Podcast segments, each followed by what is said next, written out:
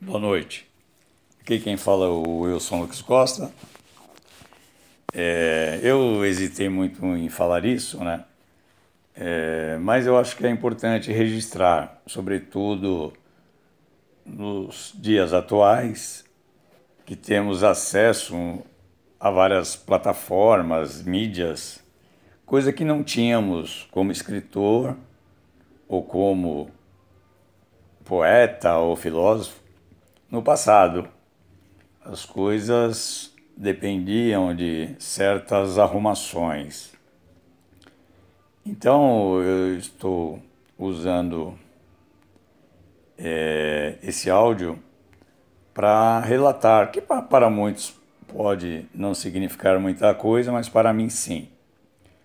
É, eu quero registrar que no dia 17 de novembro, depois de uma inscrição que eu fiz, é, eu recebi o diploma oficial da Academia Internacional é, de Literatura Brasileira. É uma academia recente, né? ela é sediada em Nova York. Quem organiza é juntamente com a Focus, né? O, é, a parte de literatura é a, a escritora Nereide Santa Rosa. Na verdade, existe um estatuto, você tem que fazer uma inscrição e aí é, eles vão te comunicar ou não, né? Então, também é extensivo a todo mundo que escreve ou tem livro publicado. Parece-me que tem que ter um livro publicado ao menos e ou se não ter saído em algumas revistas, alguma coisa. Eu, como já publiquei alguns livros, alguns por, por plataforma e outros com tiragens de 1.500 e até variando de 30 exemplares ou 2, 3, eu encaminhei. É, na verdade, eu recebi é, essa informação é, de uma colega da literatura Aí fiz lá, coloquei uma pequena biografia e, e aí depois recebi uma resposta que eu tinha sido aceito e depois veio o diploma. É, tem muita gente, é, a Academia Internacional de Literatura Brasileira, ela tem como escopo é, divulgar a literatura brasileira para o mundo, porque tem muitos brasileiros na Europa, na de modo geral, vamos dizer assim, na Itália, em Nova York, em Washington, em Londres, no mundo todo, que escrevem, né? Como aqui no Brasil também. Então, é, até para dirimir alguma dúvida assim, é, ela não é uma academia no formato da Academia Brasileira de Letras, né?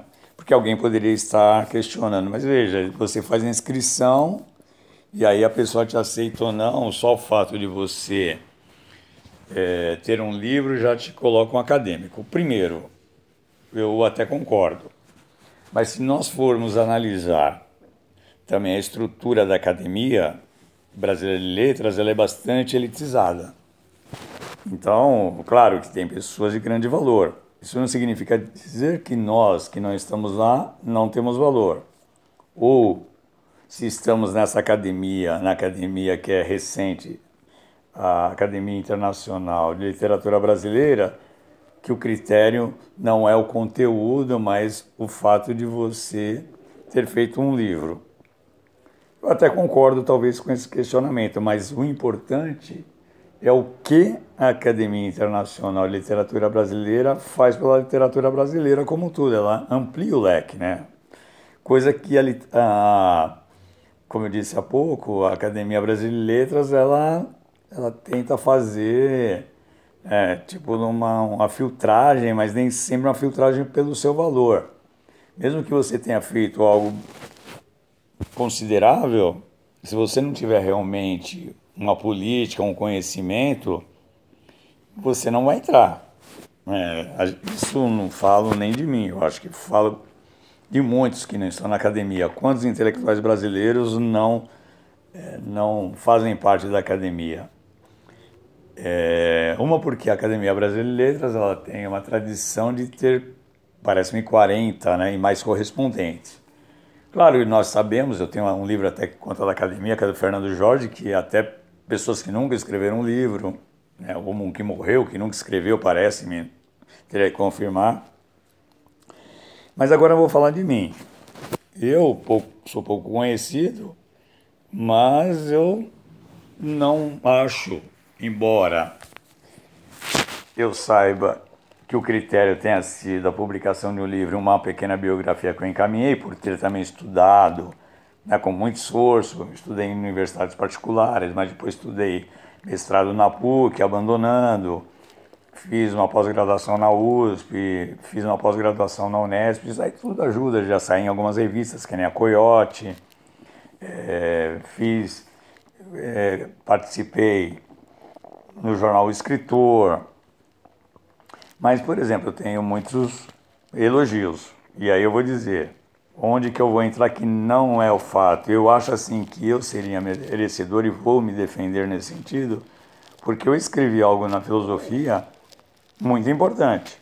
Embora eu tenha publicado uns 5, 6 exemplares só desse texto que eu defendi na Unesp, é tão verdade que surgiu na PUC, eu perdi, foi o, o, o motivo, o leitmotiv, né, que fez o meu abandono, ninguém me, me me chutou não, eu que pedi para sair, que é uma coisa que eu aponto uma contradição na matemática, foi a criação de um conceito que eu denominei de paradoxo do zero. Então, nesse sentido, eu acho que eu sou merecedor.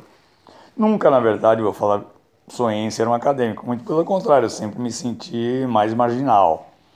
Mas eu acho que eu estou feliz. Né? Outra coisa, ser acadêmico é pertencer a uma academia. A academia já surge com Platão.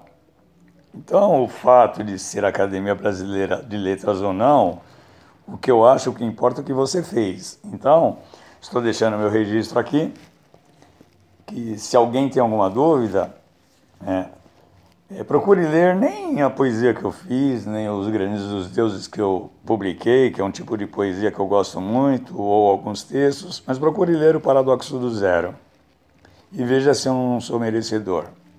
É.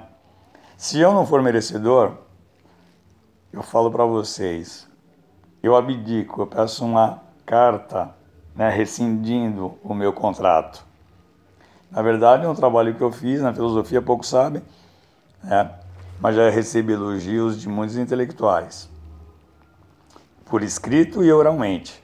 Né. Então, eu acho assim que a desdenhar se porventura, porque eu falo isso, não que alguém tenha desdenhado, mas eu sei que as pessoas são assim. Se a pessoa desdenhar, então procure saber, jogue no Google Wilson Lux ou Wilson Lux Costa e procure ler pequeno ensaio que eu fiz, que eu desenvolvi na Unesp, chama Paradoxo do Zero.